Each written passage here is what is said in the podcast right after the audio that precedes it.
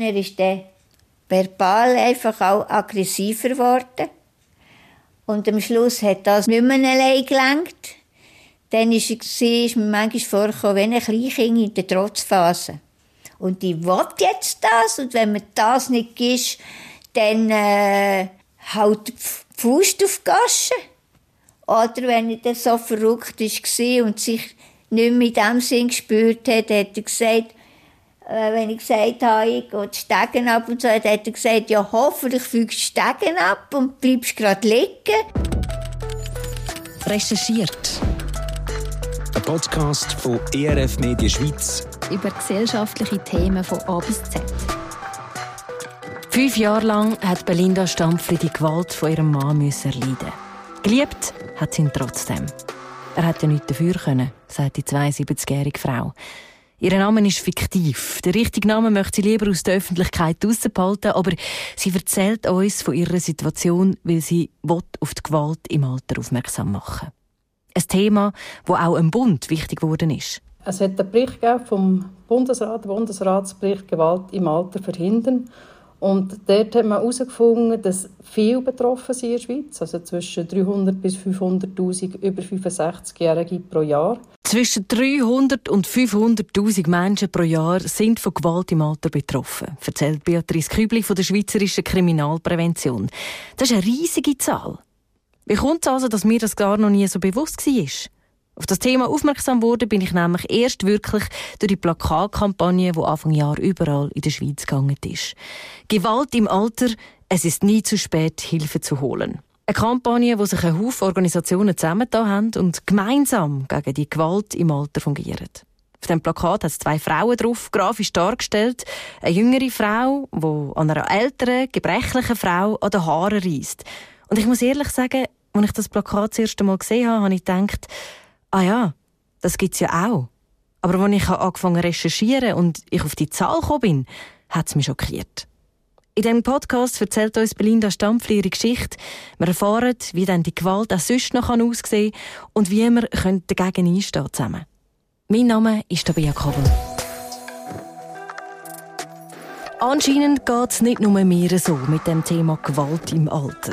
Das hat mir einmal Beatrice Kübli von der Schweizerischen Kriminalprävention versichert. Die meiste Reaktion sei die wie meine. Ja, habe ich auch schon gehört, dass es das gibt. Aber warum denn jetzt so? Also wieso ist es so wichtig? Und genau das ist das Problem. Es gibt es, aber es ist einfach nicht so richtig in der Öffentlichkeit. Es ist nicht so richtig im Bewusstsein. Dabei sind ja eben so viele Menschen davon betroffen. Was ist dann das Problem, dass man es nicht mitbekommt? Das heisst einfach, dass es wie noch ein, ein Tabuthema ist. Also es gibt es offenbar, aber man redet nicht darüber, man ist sich nicht bewusst. Es ist nicht, also es gibt offenbar Gründe, wieso dass die Leute keine Hilfe suchen. Und darum ist es eben wichtig, eine Sensibilisierungskampagne zu machen. Das Tabu wollen wir also helfen brechen. Aber es ist gar nicht so einfach, dass man da jemanden findet, der einem seine Geschichte erzählt. Hinter dieser Sensibilisierungskampagne steckt auch die Schweizerische Kriminalprävention, das Kompetenzzentrum Alter ohne Gewalt und die Opferhilfe Schweiz. Ich habe bei dem Kompetenzzentrum Alter ohne Gewalt mal nachgefragt. Dort, äh, dazu gehört die UBA in der Deutschschweiz, die unabhängige Beschwerdestelle fürs Alter. Sie haben mir dann eben die Belinda Stampfli vermitteln mit jemandem von der UBA reden wir zu einem späteren Zeitpunkt noch über ihre Arbeit und was die Fachpersonen dabei alles erleben. Jetzt wollen wir aber in die Geschichte der betroffenen Person hineinhören. Ich bin zu der Belinda Stampfli heim. Sie wohnt gerade noch in dem Haus, wo sie so viele schlimme Szenen erlebt hat. Aber eben auch ein Haufen Schönes mit ihrem Mann. Gleich geht es aber in eine kleinere Wohnung, die auch ein bisschen pflegeleichter ist. Belinda Stampfli und ihr Mann sind 44 Jahre lang verheiratet. Vorher ist es eigentlich recht gut gegangen, einfach eigentlich normal und so. Und äh, bis zu dem Zeitpunkt, ja, wir haben viel gemeinsam zusammen gemacht. Wir haben, äh, er ist mit mir posten, er hat, ja, er ist auch allein posten und, und, und. Von dem her ist eigentlich so weit, so gut gewesen. Es war alles normal, sagt sie. Auch nichts Spezielles aufgefallen. Bis ihr Mann mit 77 ins Spital musste. Eine Blinddarmoperation. Wieder die sei er total anders geworden. Er ist nicht mehr schlafen. Das war mal das Erste. Er ist nicht mehr ins Bett, er ist nicht mehr schlafen. Er ist Tag und Nacht in seinem Fernsehsessel über unten gehockt, hat Fernsehen geschaut, zwischen ihnen geschlafen, ist logisch, oder? Und dann, wenn ich, wenn ich bin und gesagt habe, hey, es ist ja so und so spät, willst du nicht schlafen und so? Und er sagt, nein. Ich gedacht, hier auch schlafen. Ist doch wurscht, wo ich schlafe. Und dann habe ich gesagt, ja, hallo, aber da kannst du dich nicht so gut äh, ausruhen und entspannen. Auf VV, das, das, äh, das ist ihm nicht rein, wieso er jetzt sollte schlafen oder? Und von dort an habe ich gemerkt, irgendetwas stimmt einfach nicht. Und dann bin ich zu meinem Hausarzt, also zu unserem Hausarzt, und habe ihm das mitteilt. Eben, also etwas nicht stimme. Er, der Mann hat mich geführt, aber er ist nicht reingekommen. Wie gesagt, du kannst selber gehen und so. Okay. Und dann habe ich gesagt, ob wir ihn nicht einweisen können. Also wieder ins, ins Gleis kommt. Wieder nach Tagrhythmus haben und so. Und dann geht er mit zur Antwort, nein, das können wir nicht, äh, wenn er selber das nicht einwillige und so. Es ist also nichts passiert. Die Situation ist gleich geblieben die Zwei Monate später hat Frau Stampfli mit einem Psychiater Kontakt aufgenommen und der ratet ihr, dass sie eine Abklärung machen in einer Memory-Klinik. Und dann hat er dort eben gesagt, ja, es sei das und das, er habe Frontotempolare. Ja, was soll das sein? Da konnte ich nichts anfangen mit. Und dann hat es geheißen, ja, das sei von der Stirn... Äh, Hälfte und so, dass dich äh, Persönlichkeit verändern. Frontotempolare Demenz heisst das. Aber Demenz steht eigentlich nicht im Vordergrund. Demenz ist nicht das Wesentliche. Es ist die Persönlichkeitsveränderung. Jetzt hat sie zwar eine Diagnose gehabt, eine Demenz, die macht, dass ihr Mann sich in der Persönlichkeit verändert, aber Hilfe hat es gleich nicht gegeben. Und die hat sie sich so dringend gewünscht. Die verbale Gewalt von ihrem Mann gegen sie hat nämlich noch zugenommen. Und wenn das nicht gelangt hat, dann ist es auch etwa mal physisch geworden. Das ist manchmal so weit gegangen, dass sie der Polizei angerufen hat. Wenn es so auf mich zu hast, nicht gewusst, ob wirklich ist immer da um dich herumgefuchtelt und so. Also so Faust wirklich ins Gesicht ja, gehabt? Ja. Und dann äh, hatte ich, hab ich auch Angst gehabt, oder? Ich dachte, wenn der mir eins zingiert, oder, oder mir, der hat auch die Saumotor gehabt, mich geschöpft hat. Also, wenn ich so in der Nähe vom Stuhl war, oder auch dort, hat er mich geschöpft, oder? Und dann bin ich so blöd wieder draufgefallen. Also noch immer angeschossen, weil er nachher wehtun hat? Ja. Und dann, äh, klar, er hat manchmal auch das Wort dieses gegeben, oder? Und dann ist er aber ständig verrückt worden. Und dann hätten wir wieder eine Box gegeben. Der mit da einst, äh, bevor wir dort ins Spital sind, zum Abklären, hat er mir so eine Box gegeben. Es ist hier unten führen können, sagt mir dort der Arzt. Also Bluterguss? Ja, richtig gross, die ganze Ding. Und nachher sagt der Arzt dort, ja, ist das für euch ein Mann? Dann habe ich gesagt, ja. Nachher hat er gesagt, hey, das gibt's nicht. Und nachher habe ich gesagt, ja, es ist aber so. Und eben, dann haben sie mir auch gesagt, wenn er noch mehr, wollte mir sie der Polizei anrufen und so. Und das habe ich dann lang, lang nicht gemacht. Bis ich tatsächlich manchmal so Angst hatte, weil mir so droht hat. Und er gesagt hat, wenn ich, wenn, dann bin ich auch ums Haus herum. Und, und Ding. Und nachher er ist er mir nachgekommen bis so halb. Die Strassenführer ist er nie gekommen, das hätte die Nachbarn gesehen. Und dann äh, hat er aber gesagt, wenn du wieder zurückkommst, dann äh, schlägt die Faust auf die Goschen und, und äh, dann macht die kaputt und so. Und dann habe ich aber probiert, schnell das Handy zu packen und dann habe ich halt die Zuckerei angerufen. Und nachher hat es geheißen, wartet auf die Straße, wir kommen, oder? Und äh, zwei, drei Mal ist die Polizei, aber die hat genau auch nicht gemacht. Ja, viel machen haben sie auch nicht können. Ausser reden mit beiden Parteien. Eine Polizistin hat sie dann einig gefragt, was sie denn jetzt bräuchte. Rückblickend sagt sie, eine Institution, sagen wir wie, wie Demenzstation, zum Beispiel auch so äh, Alzheimer und so, das gibt's ja auch. So ein Ding, wo du kannst wenden, oder? Dann habe ich auch angerufen und so. Nachher hat es geheißen, ja, die müssen sich auch dort und dort melden. Und das hat auch wieder nichts genützt. Mir war es einfach dort wichtig, dass sie ernst genommen werden, dass sie Hilfe bekommen. Weil ich, ich habe ja auch nicht können mit der, ich habe ja nicht, nicht recht gewusst, wie wirkt sich die Krankheit noch, noch aus und, und, und. Und äh, was kann ich überhaupt machen? Ich habe keine Unterstützung von niemandem. Frau Stampfli erzählt uns ihre Geschichte gerade noch weiter. Aber dazwischen möchte ich euch noch von einer Anlaufstelle erzählen, wo sie eben viel zu spät kennengelernt hat. Die UBA, die Unabhängige Beschwerdestelle fürs Alter. Ein politisch und konfessionell unabhängiger Verein. Auch der steht eben hinter dieser Kampagne, gemeinsam gegen Gewalt im Alter. Ihre Telefonnummer steht auf dem Plakat drauf und auf dem Flyer, was es dazu gibt. Ich habe mit der Rechtsanwältin und freiwillig tätigen Fachperson von der UBA über ihre Arbeit reden, der Regula Spichiger. In den meisten Fällen wird angerufen. Manchmal kommen auch Leute bei uns vorbei an der Geschäftsstelle oder schreiben das Mail, aber hauptsächlich rufen die Leute an. Und Themen, die sind aus dem ganzen Lebensbereich eigentlich. Das kann ein Problem sein mit dem Vermieter, das kann ein Problem sein mit dem Altersheim, wo man drin wohnt. Es kann ein Thema sein mit der Nachbarin, wo man so einen schlimmen Streit hat. Das können sehr häufig interfamiliäre Konflikte sein. Das ist ganz ein häufiges Thema.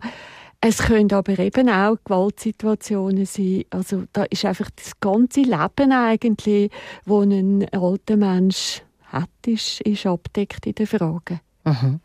Also es gibt dass dort auch Leute anrufen, sich melden, wo eben auch Gewalt erleben im Alter. Was für Arten von Gewalt und Missbrauch gibt es denn jetzt da?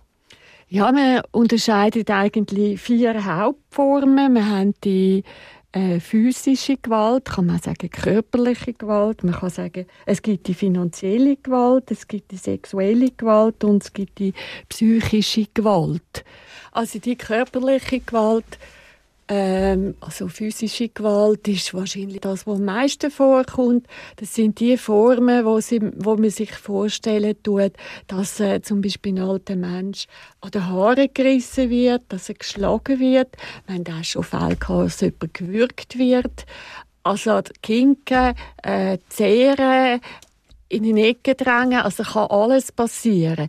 Aber ich muss ein bisschen einschränken. Zum Glück haben wir eigentlich nicht mehr die grosse kriminelle Gewalt, wie man sie in der Zeitung liest, sondern es ist mehr so im Versteckten, sei es jetzt im äh, häuslichen Bereich, also wo man wohnt, oder sei es auch weniger häufig, zum Glück, im Heim.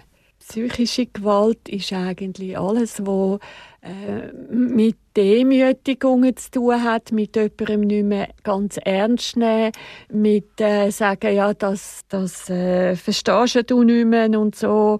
Oder, ähm, ja, das hat man vielleicht früher so gemacht, jetzt sicher nicht mehr. Äh, das sind so ein Geschichten, das sind aber auch Geschichten, wo man zum Beispiel sagt, äh, ja, was willst du jetzt du wieder zum Coiffeur gehen? In deinem Alter, es sieht ja niemand da daheim. Du musst doch nicht mehr zum Coiffeur gehen. Also, es sind zum Teil subtile Sachen. Coiffeur ist nicht etwas Lebenswichtiges. Aber manchmal ist es, wenn man, wenn man daheim ist und sich im Spiegel sieht, tut es einem noch gut, wenn man dann zum Coiffeur gehen kann. Also, das ist einfach ein Beispiel. Das ist nicht ein häufiges Beispiel. Aber das sind alles so Sachen, die dann eben passieren können. Mhm. Also wo äh, irgendeine Person wie äh, eben so Macht ausübt über eine Genau, es ist eine Ältere. Machtausübung, ja. Mhm. Finanzielle Gewalt, das ist jetzt etwas, wo mir gar nicht so bewusst war, dass es die gibt? Ja, die gibt es schon. Also es kann im schlimmsten Fall passieren, dass die AHV zum Beispiel gar nicht beim alten Menschen landet, sondern dass sie voran abzweigen wird. Oder dass jemand eine Vollmacht über das Konto hat, was ja gut ist innerhalb der Familie in gewissen Fällen und dann dort sich selber bedienen tut. Oder eben, dass man sagt, ja, du brauchst eigentlich jetzt äh, kein Sackgeld mehr. Was willst du jetzt da go Kaffee trinken? Kannst du ja die einen Kaffee machen. Also das gibt's halt alles auch. Und es ist immer ein gradueller Unterschied, ob man das dann wirklich schon als Gewalt anschauen tut. Aber wenn, Sie müssen sich vorstellen, wenn man die Heime sitzt und einem seine wichtigste Bezugsperson einem so drangsalieren tut und an der Kurz alleine führen dann ist das natürlich sehr einschränkend. Sexuelle Gewalt ist auch noch ein Thema. Kommt das viel vor? Das kommt zum Glück im Alter nicht mehr so viel vor, aber es gibt äh, Situationen, beispielsweise ist äh, einer alten Frau der Partner gestorben und dann ist der langjährige Freund von der Familie tut dann zum Beispiel sich plötzlich äh, befugt erachten, dass er jetzt quasi die Stelle vom Verstorbenen könnte einnehmen. Und es gibt manchmal dann auch ähm, ältere Menschen, die sich da gar nicht recht getrauen, sich gegen das wehren, auch wenn sie das nicht wettet. Das sind jetzt alles Geschichten, die Sie schon gehört haben, wo, wo, Sie hergetragen ja, worden ja. sind, wo Sie äh, im Alltag erlebt haben. Wie reagiert man jetzt darauf? Zuerst einmal wird der Fall aufgenommen und dann wird er in unserer Fachkommission verteilt. Also man tut sich dann, man kann dann sagen, der Fall, denke ich, wäre etwas für mich. Und dann sucht man sich noch einen Partner oder eine Partnerin, weil man machen die Fälle immer zu zweiten. Hat das einen Grund? Ja, weil äh, also vier Augen sehen wir, das ist einmal der wichtigste. Und äh, wir schauen dann auch, dass die zwei Fachpersonen aus unterschiedlichen beruflichen Milieus kommen, weil äh, je nachdem hat das, macht das äh, einen Unterschied. Also beispielsweise jetzt, wenn es eben um Geldsachen geht, wo man jemanden versucht, äh, über den Tisch zu ziehen, dann ist, bin ich als Juristin wahrscheinlich schon äh, angesprochen, weiss auch, was man könnte machen. Aber es geht natürlich auch vielmal darum, dass man das Gefühl bekommt, ja, da ist möglicherweise auch eine demenzielle Entwicklung dahinter. Und dann haben wir zum Beispiel auch Ärzte bei uns. Und manchmal ist es dann auch noch so, dass man merkt, ja, und jetzt ist gerade noch mal etwas offen. Wenn zum Beispiel jetzt seit äh, neuerer Zeit auch zwei Theologen bei uns. Also manchmal sind es auch eben so Lebensthemen, wo man nicht einfach so einfach kann, das und das machen und dann ist es gut. Also wir schauen dann da einfach immer und wir sind auch äh, in der Lage und dürfen das auch machen. Wir können einem von einem von unseren Kollegen noch anrufen und sagen, du, ich wäre jetzt froh, wenn du auch noch würdest da mithelfen Also jetzt Theologen, wieso hat man jetzt die zum Beispiel müssen beiziehen oder kann man die beiziehen? In ja, Fällen? also manchmal geht es einfach darum, so um, um einen Gewissenskonflikt, der jemand drinsteckt und wo er zum Beispiel nicht kann damit umgehen kann, wo ihn plagt. Also man merkt halt, dass dann erst mit der Zeit, was, was sind denn da noch für Probleme rum? Kann auch sein, dass einem von früher her etwas so plagt, wo man, wo man einfach niemand hat, um das einmal ein bisschen ausbreiten und, und schauen, wie, wie sieht das, also wie kann man das auch noch anschauen. Mhm. Also es geht einfach ja immer darum, wir wollen eine Entlastung bieten. Also die werden mit dem Thema konfrontiert. Sie schauen das zweite im Team mindestens an. Mhm. Ähm, was machen Sie nachher? Und nachher, wenn wir das miteinander besprochen haben, dann schauen wir eigentlich, das ist ein, ein Ziel, dass man immer die betroffene Person auch kennenlernen persönlich. Und es ist nicht immer die betroffene Person, die anrufen tut. Es ist sogar fast mehr, dass Angehörige anrufen für jemanden.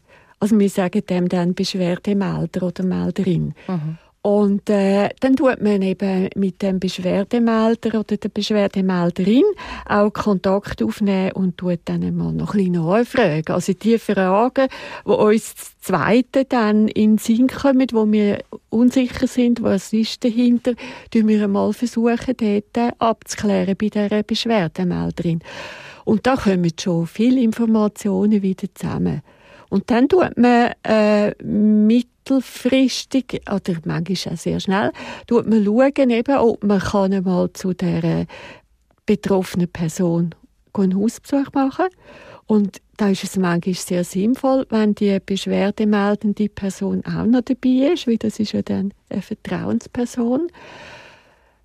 Es ist aber auch dann zu beachten, dass es nicht immer sinnvoll ist, wenn die Person, die als, als äh, mögliche Gefährder, sage ich jetzt einmal, äh, dass die dabei ist. Das ist manchmal auch gut, wenn die jetzt erst einmal nicht dabei ist. Weil ich getraue mich natürlich auch nicht alles zu sagen, wenn die Person, wo ich eigentlich abhängig bin von einer, wenn die daneben sitzt und dann vielleicht immer wieder sagt, ja, du übertreibst.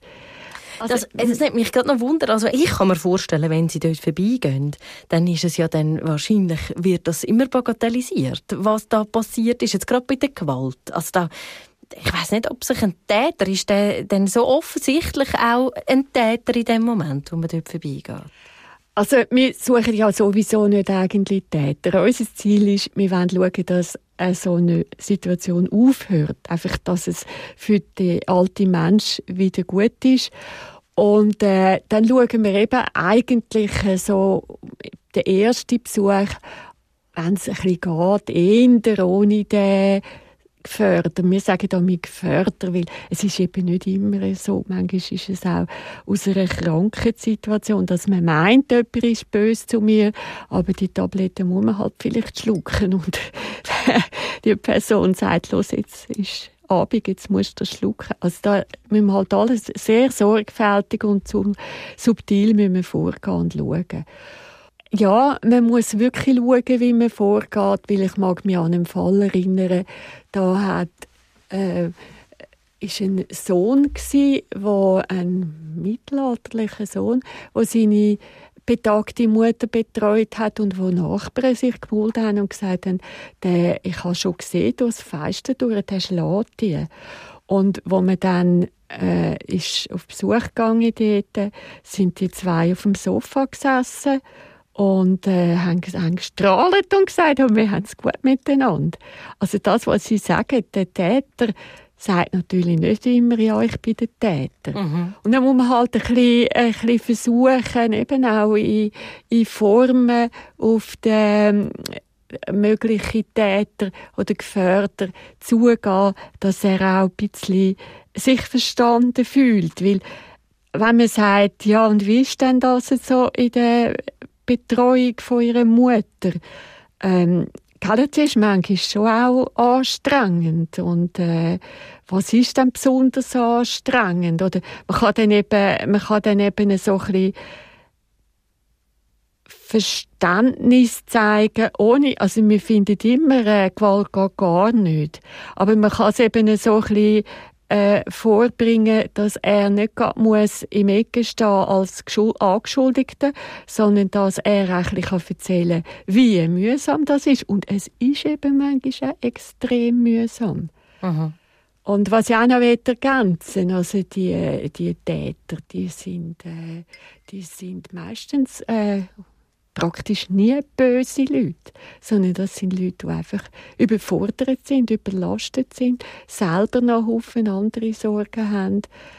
Und das versuchen wir ein bisschen rauszuschaffen. Also oftmals dann sagt natürlich auch die Person, die vielleicht auch Schläge einsteckt, gar nicht, ja, mein Sohn, mein Partner, meine mhm. Partnerin ähm, schlägt mich. Mhm. Also, oder äh, es, es, gibt irgendeine Art von Gewalt, psychisch, mhm. finanziell, was auch immer, weil man ja die irgendwie ja auch gern hat. Genau.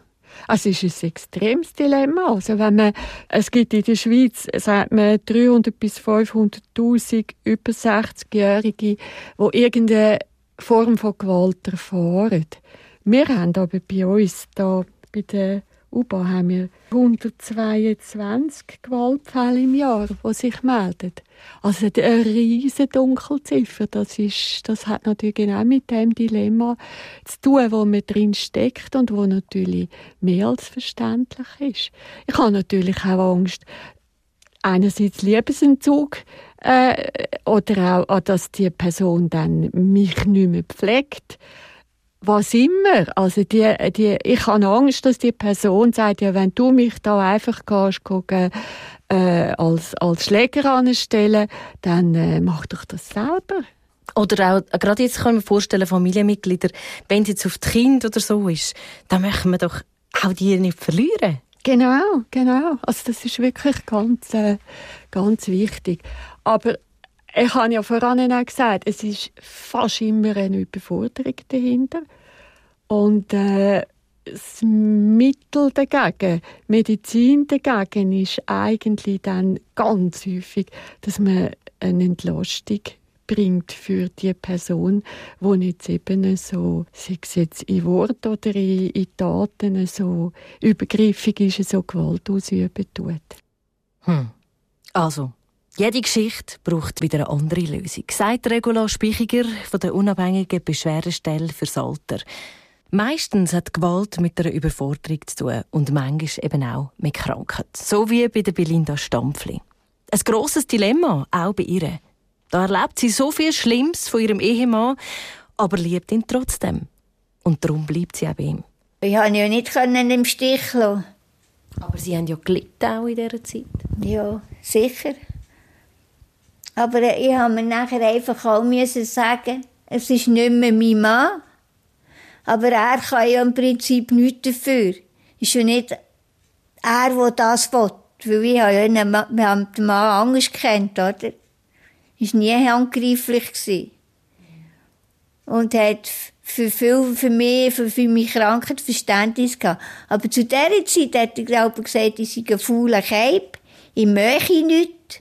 Ich dachte den ganzen Tag um und hocken und, und, und. Das ist ja auch noch verrückt, oder? Also man hat dann irgendwie gleich, hat man das Bild, man weiß, es ist eine Krankheit. Ja. Wie, wie können Sie aber heute immer, mit dem... Aber immer kannst du nicht mit dem umgehen, das ist ja das, was ich sage. Genau.